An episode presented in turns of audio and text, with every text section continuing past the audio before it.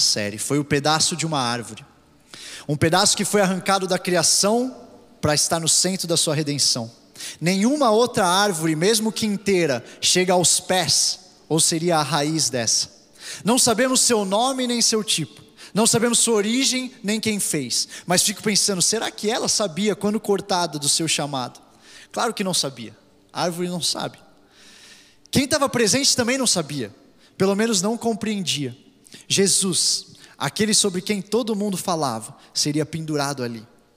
Fico imaginando os minutos que antecederam, com a cruz ainda deitada, com o corpo dele a ser pregado, já espancado, já cansado, já caçoado. Ele, pela alegria que lhe fora proposta, suportou a cruz, desprezando a vergonha e assentou-se à direita do trono de Deus. Ele, 100% homem, 100% Deus, viu até o Pai virar o rosto. Viu todos aqueles por quem ele veio morrer escolherem Barrabás livre enquanto ele era condenado. Viu a todos nós livres enquanto ele era condenado.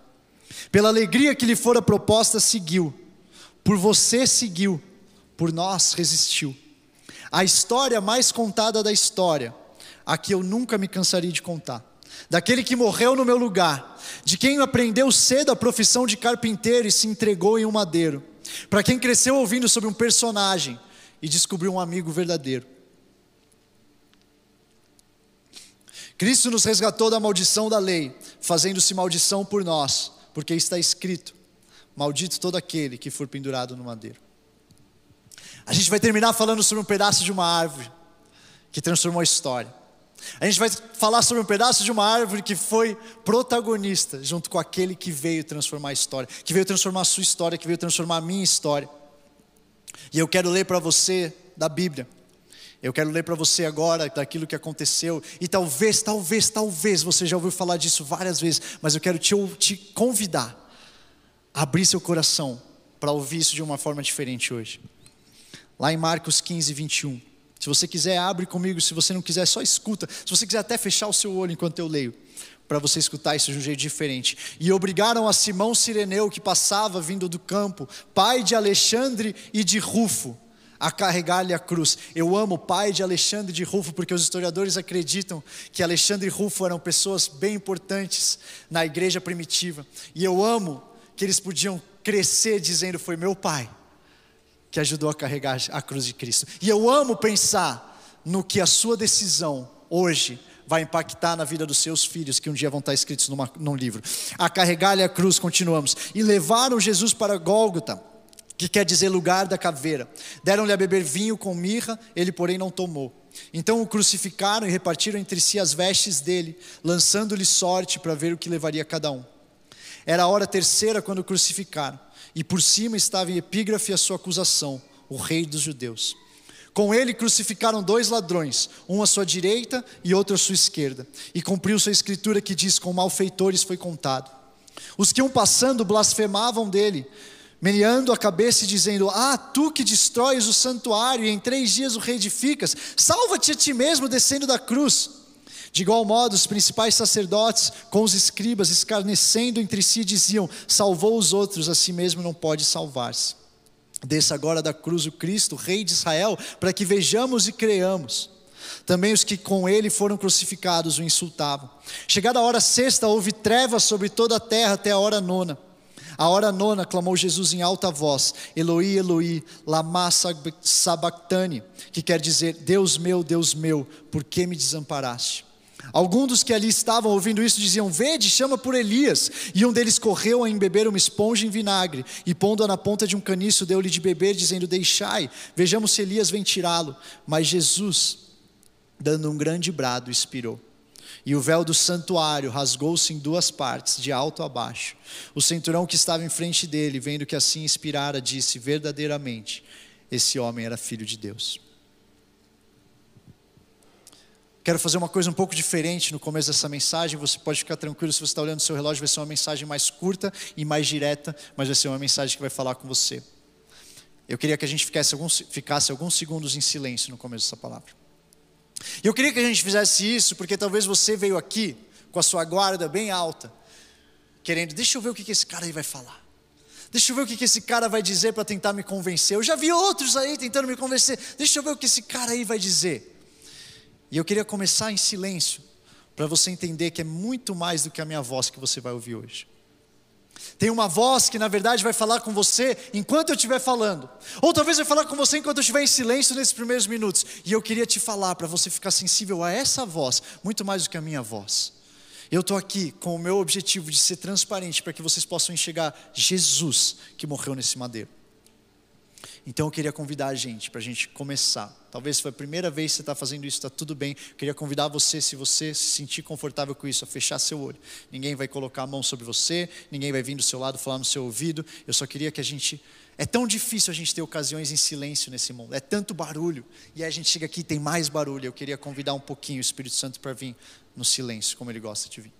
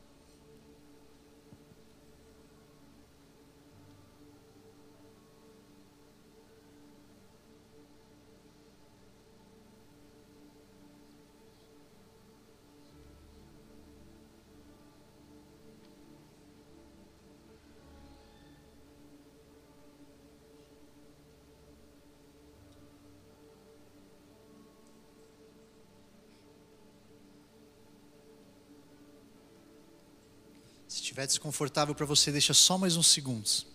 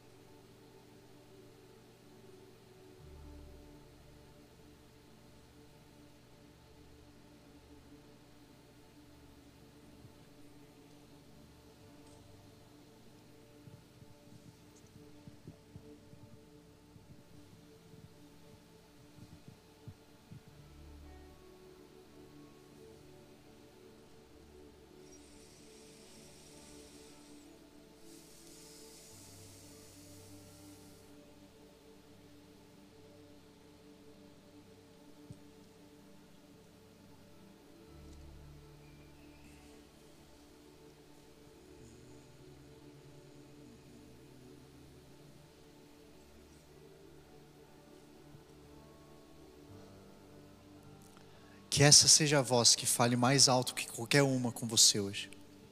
Essa aí, essa aí é que você tem que estar sensível. A voz de um pai que está chamando filhos para casa essa noite. Essa é uma noite de abraço com o Pai, essa é uma noite de salvação. Essa é uma noite de arrependimento, essa é uma noite de amor que você nunca sentiu antes. E eu queria te convidar a se abrir para isso. Queria bem rapidinho contar o meu testemunho para você saber quem que está falando isso para vocês. Eu cresci, não cresci numa igreja, eu cresci até meus 22 anos, nunca tendo pisado numa igreja evangélica. Eu tinha todos os principais preconceitos que talvez você entrou aqui hoje carregando, eu tinha exponencialmente. O que eu conhecia de Jesus era uma figura que estava no quarto da minha avó, num quadro esquisito que eu tinha medo. Em algumas vezes que eu estava em aperto, eu lembro de ter conversado com Deus, sem saber nem se, se eu estava falando com alguém ou se tinha alguém me ouvindo, mas eu estava tão desesperado que eu precisava falar com alguém. Por 22 anos, eu cresci no contexto mais liberal que eu podia crescer, numa escola super liberal, num contexto de família liberal, em que eu podia fazer o que eu quisesse. E eu começava a buscar no mundo, eu começava a buscar lá fora as coisas que me preencheriam. Eu comecei a buscar em mulheres aquilo que faria para mim quem eu era, se eu era bonito, se eu não era bonito, se eu era amado, se eu não era amado. Eu comecei a buscar embebi daquilo que era a minha alegria, e eu achava que eu não conseguia ter alegria se eu não tivesse naquele momento bêbado com os meus amigos. E de repente, aos 22 anos, para fazer uma história bem longa, curta, eu entrei como estagiário no meu primeiro emprego e eu conheci a mulher da minha vida, chama Gabriela, hoje minha esposa. Ela era conhecida lá na empresa como uma estagiária religiosa. E de repente eu comecei a tentar chavecar aquela estagiária religiosa, como eu chavecava um monte de menina, e de repente eu comecei a perceber que ela era um pouco diferente. Um pouco não, ela era bem diferente das outras. E também uma história bem longa, curta, para parecer que ela me aceitou de primeira, porque teve um trabalhozinho nos bastidores ali que eu vou pular. A gente acabou saindo e ela acabou me dando uma chance, mas ela deixou bem claro: ó, tem um negócio que você precisa saber de mim. Eu vou na igreja todo domingo. Se você quiser, vem comigo. Se você não quiser, me deixa aí.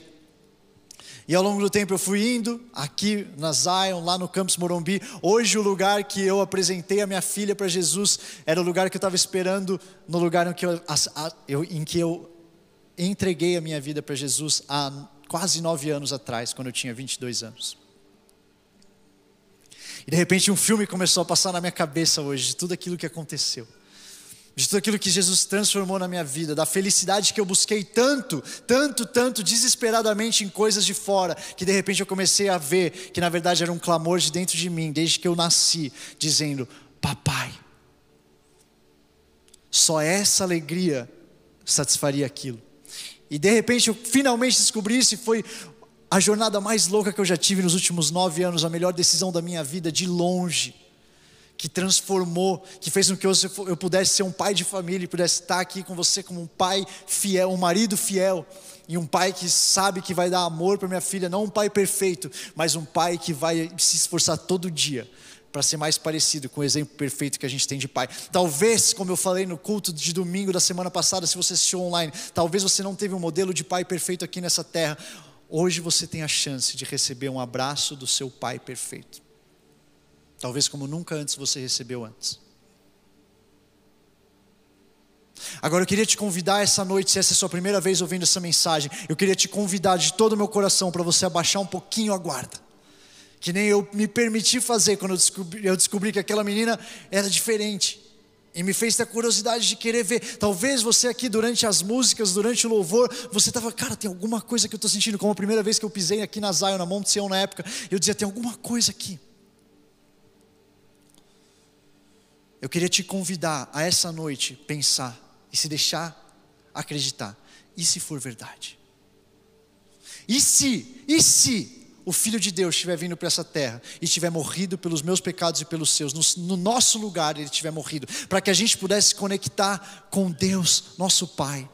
Ele ressuscitou e trouxe de volta a conexão, e Ele está vivo hoje aqui no meio. Deixa eu falar para você, esse Jesus que morreu no madeiro, eu tenho duas coisas para te dizer: isso aqui está vazio porque Ele não está mais lá. Ele não está mais lá. Ele não é um personagem de história. Ele não é um personagem de ficção bonzinho que saía distribuindo abraço para todo mundo. Ele é real e ele está vivo hoje porque ele saiu daqui. Isso é bom, eu estou ligado. Ele ressuscitou. Daqui a pouco a gente vai ler. A tumba estava vazia. E ele está vivo. Essa alegria aqui Talvez você entrou aqui hoje e você viu uma alegria que você nunca imaginou pessoas pudessem ter sem bebidas, sem substâncias. Era o que eu pensava, pelo menos, quando eu entrei na igreja. Cara, essa galera aqui pula, essa galera aqui dança, essa galera aqui, cara, é, é, é legal. Onde é que está aquele estereótipo lá que eu vi na novela da Globo? Eu não sei vocês, eu, eu, eu ficava tentando procurar. Eu queria convidar que a gente fosse hoje, visse Ele como alguém, um Deus real, 100% Deus, 100% homem que veio aqui para essa terra. E talvez, talvez, talvez você esteja nesse lugar e você já ouviu essa história antes. E eu queria te fazer um convite também. Eu estava lembrando que quando eu estava pregando, você vai achar que não tem nada a ver essa história, eu prometo que eu vou voltar para cá. Quando eu era pequeno, meus pais tinham uma loja de esporte. Eles tinham uma loja de material de esportes, de futebol. E pensa, cara, eu, eu era um adolescente, sei lá, 12, 13 anos, meus pais tinham uma loja de esporte. E eu vivia na loja deles, era uma loja pequenininha, mas eu vivia lá com eles durante o dia. E depois de anos, essa loja faliu, e, e meus pais tiveram que, que, se desfazer dela, e um monte de coisas. Mas eu lembro que um amigo meu, depois de bem mais tempo que a, a loja tinha falido, ele falava: Cara, eu lembro que eu via para você, e você tinha, os seus pais tinham uma loja de camisas de futebol, e você falava para mim: Ah, não quero as camisas. E eu dizia: Cara, como assim? Se meus pais tivessem, ele me falando, né? Se meus pais tivessem uma loja que vendesse camisas de futebol, eu ia ter todas as camisas de futebol. E eu lembro que eu brincava na loja dos meus pais, eu me escondia nas camisas, mas estava sempre ali.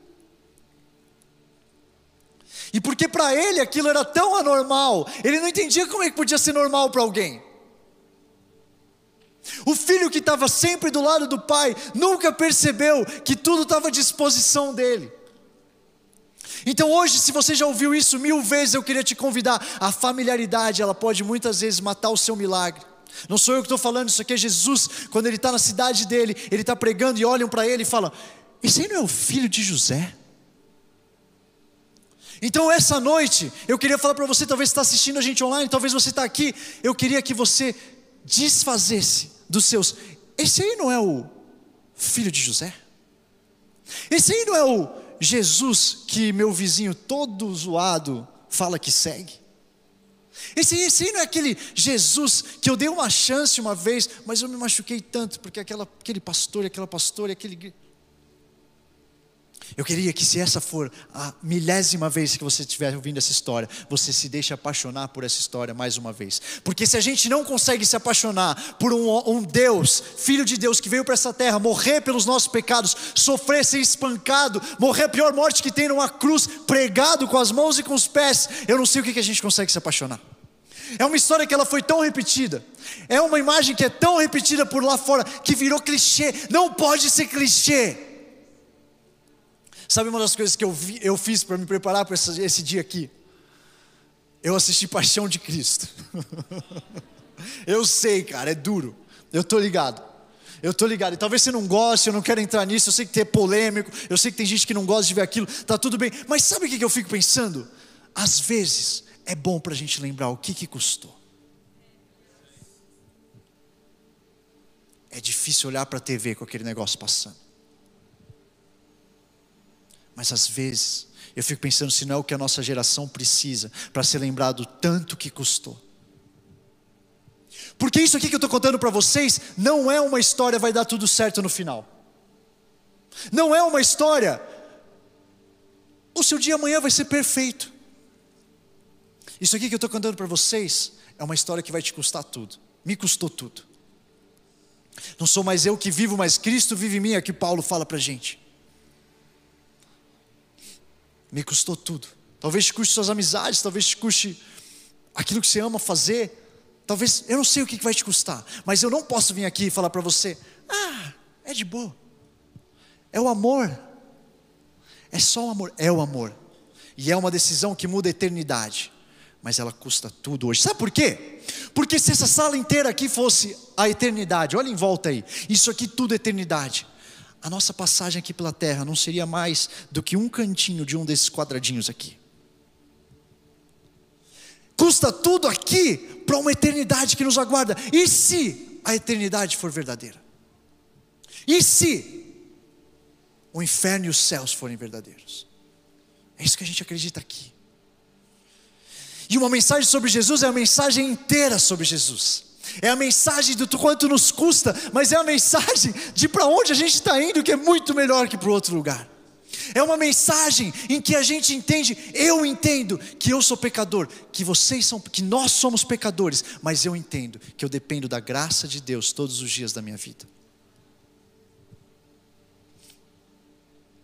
É uma graça que custou tudo, que custou ele vir de lá dos céus, aqui para essa terra, e morrer numa cruz. Enquanto outros olhavam e falavam: se você é filho de Deus, desce. Mal sabiam eles que se ele descesse, ninguém que seria salvo.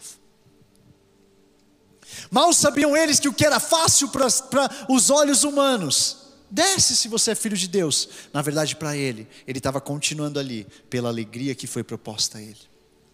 E se a gente tomar uma atitude hoje, aqui nessa terra, pela alegria que foi proposta para a gente lá na frente? Talvez te custe tudo hoje. Outro dia eu estava conversando com um amigo meu, ele, ele é judeu, hoje judeu messiânico, ele aceitou Jesus como Senhor e Salvador da vida dele. Ele serviu o exército de Israel, ele tem uma história de vida, cara, incrível, um testemunho bizarro do que Deus está fazendo na vida dele. E ele, tava, ele falou uma coisa para mim, ele falou assim, André, quando eu comecei a ouvir Jesus, quando eu comecei a ler a Bíblia, quando eu comecei a ir atrás de quem era Jesus de verdade, eu entendi que meu povo fez muito pior do que matar Jesus numa cruz. E eu, como assim? E ele falou: Eu percebi que a gente continua matando todos os dias Jesus, quando a gente não fala dele na nossa mesa de jantar. Quando a gente não fala de um irmão nosso que veio para essa terra, só fez coisa boa, milagres atrás de milagres pregou o Evangelho, que são boas novas, e a gente escolhe não falar sobre ele. E outro dia eu estava falando com um líder aqui do Vox, e ele falou assim para mim: Cara, eu nasci na igreja, André, me conta, eu quero saber, pode parecer engraçado isso, mas eu quero saber como é que é não conhecer Jesus, porque eu, sei, eu cresci, eu, eu nasci conhecendo Jesus. E eu falei para ele: Mano, é zoado, eu posso falar. Bem rapidão, não, não fica com muita vontade, não. Mas depois eu falei para ele: Sabe o que, que é? É pior de eu não ter conhecido Jesus. Eu conheci uma versão de Jesus errada. Porque tem povos aí pelo mundo que nunca ouviram falar no nome de Jesus e a gente precisa levar o Evangelho para eles. A gente precisa ir nos outros países levar o Evangelho para eles. A gente precisa de missionários que estão indo lá. Mas a gente está cheio de gente que cresceu ouvindo de Jesus que nem eu. Um personagem. Um cara legal. Paz e amor. E de repente eu percebi como que ninguém me contou antes essa história. Esse Jesus. E posso dar uma boa notícia para vocês? Tem um livro que conta essa história.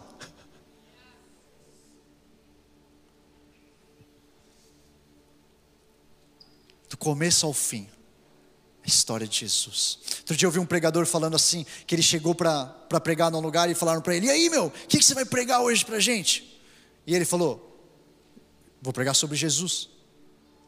E o cara falou: Não, não, não. Sei que você vai pregar Jesus, mas tipo assim, o que, que é? Ele falou: Jesus. Ele, não, não, não, mas assim, o tema. Fala para mim o tema impactante para a gente colocar lá no telão. Parada aqui no Instagram. Tá ligado? O título do YouTube.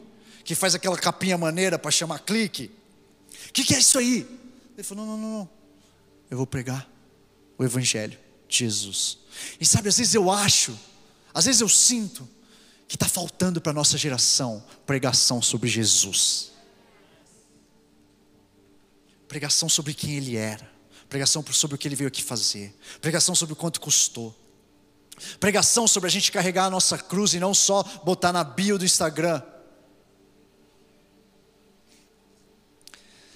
Se uma dica para tanta pregação que tem por aí pela internet, se uma pregação não aponta para a cruz, ela falta.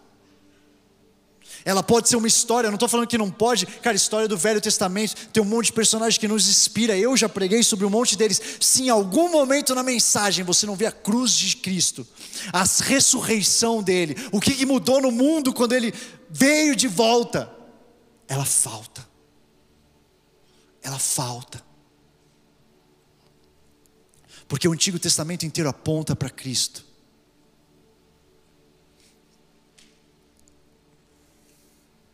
Será que hoje a gente está disposto a se apaixonar por Ele?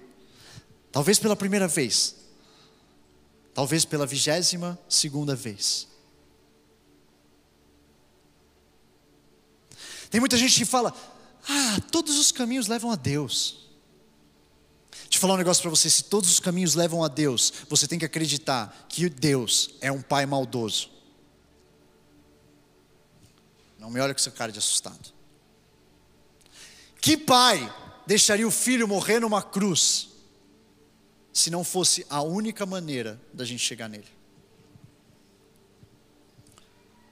E aí tem muita gente que acredita, não acredita em Jesus, mas pô, tem as, as outras paradas aí também. Então, cara, desculpa, ou você acredita que você tem um, que tem um pai bom, que mandou Jesus numa cruz porque era a única maneira. Maldito aquele que morrer na madeira, é o que está escrito na palavra, em Deuteronômio. Era a única maneira. Perfeito, alguém que veio sem pecado, alguém que foi entregado por nós numa cruz como sacrifício perfeito. Era o único jeito. Ou você acredita que era o único jeito, ou você não acredita num Deus bom.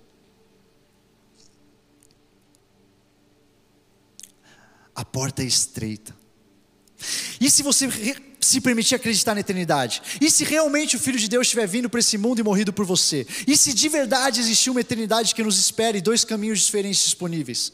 À luz dessas verdades, acreditadas depois do e se, o mundo passageiro precisa ser ressignificado. Será que vale toda essa preocupação com a minha fama, com o meu nome? Será que vale toda essa ansiedade pela zoeira que eu vou enfrentar? Será que vale todo esse esforço que eu coloco com aquilo que me traz felicidade numa noite e no dia me faz acordar com a boca amarga?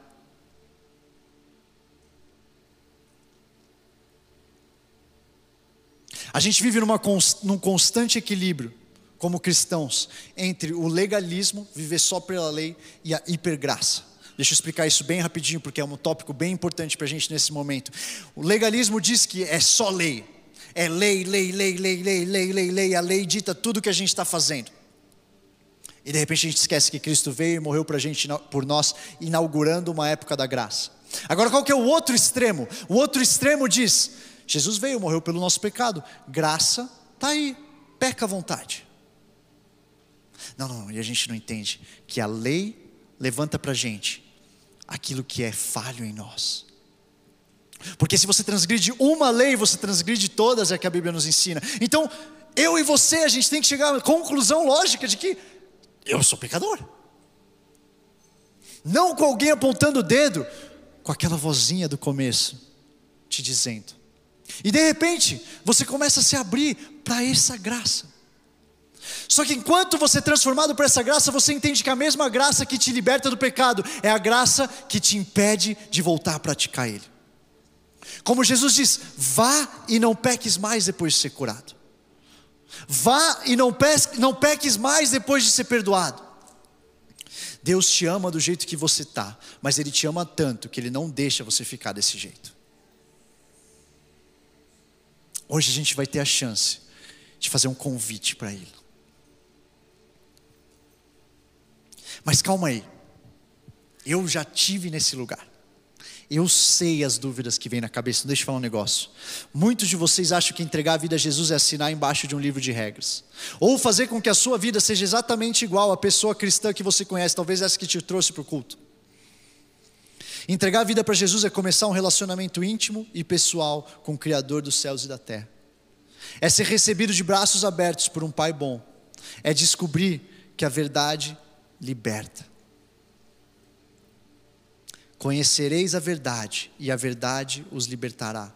É o que a Bíblia fala em João 8,32.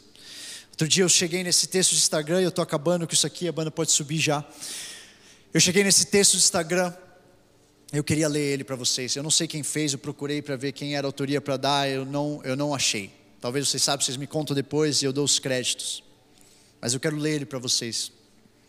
A geração mais livre, empoderada, sem filhos, sem regras, sem tabus, sem esse Deus retrógrado e sua lei ultrapassada, sem compromisso com família, amante do divórcio, com tudo na mão, toda a tecnologia que o futuro nos havia prometido, com drogas na esquina, com sexo na esquina, é a geração mais depressiva, ansiosa e suicida. Cadê a felicidade? Fomos enganados. A ausência de regras e princípios não liberta ninguém.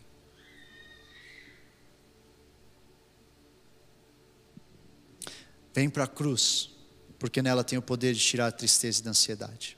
A verdade é o que liberta. Não é a falta de regra, são os limites quando você entende que foram criados pelo Deus criador dos céus e da terra. É a liberdade que existe na sua submissão a Cristo. É paradoxo, eu sei, é difícil entender, eu sei. Daqui a alguns minutos você vai ver a galera pulando aqui e pulando alto pela decisão que vocês estão a prestes, prestes a tomar. E você vai falar: peraí, peraí, peraí, peraí. Mas a galera que é serva é também livre?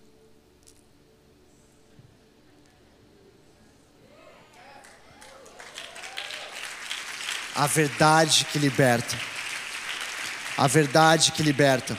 Marcos 16, 1, e eu vou terminar com isso, porque ele não ficou no madeiro e eu não posso terminar no madeiro. Passado sábado, Maria Madalena, Maria, mãe de Tiago e Salomé compraram aromas para irem embalsamá-lo. E muito cedo, no primeiro dia da semana, ao despontar do sol, foram ao túmulo. Diziam umas às outras: Quem nos removerá a pedra de entrada do túmulo? Qual é a pedra de entrada do túmulo que está prestes a ser removida da sua vida? Qual é a pedra de entrada do túmulo que está prestes a ser removida por Deus? Você ver que ele não está mais lá. E olhando, viram que a pedra já estava removida, pois era muito grande. Entrando no túmulo, viram um jovem assentado do lado direito, vestido de branco, e ficaram surpreendidas e atemorizadas. Ele, porém, lhes disse: Não vos atemorizeis, não tenha medo. Quem chegou aqui carregando medo, não tenha medo, não tenha medo. Vocês estão buscando Jesus o Nazareno, que foi crucificado, ele ressuscitou. Ele ressuscitou não está mais aqui. Chega aqui e vê o lugar onde ele estava colocado. Chega aqui e vê o lugar. Ele não está mais aqui, ele não está mais no túmulo, ele não está mais nas histórias que você ouviu desde pequeno, ele não está mais no quadro do quarto da minha avó, ele está vivo. Vivo. Quem sabe sente que ele está vindo, fique em pé no seu lugar, fique em pé no seu lugar, se portando como se ele estivesse vivo. A alegria de quem sabe que tem um Deus vivo, não pendurado num quadro, não numa história em quadrinho, um Deus vivo que está andando nesse lugar.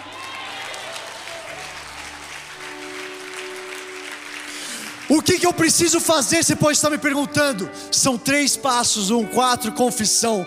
Primeiro, arrependimento. O que, que quer dizer arrependimento? É alguém olhando para mim me julgando? Não, não, não, não. Arrependimento quer dizer transformar sua mente com relação a quem é Deus. E você já está sendo a sua mente transformada desde que começou esse culto que eu estou ligado.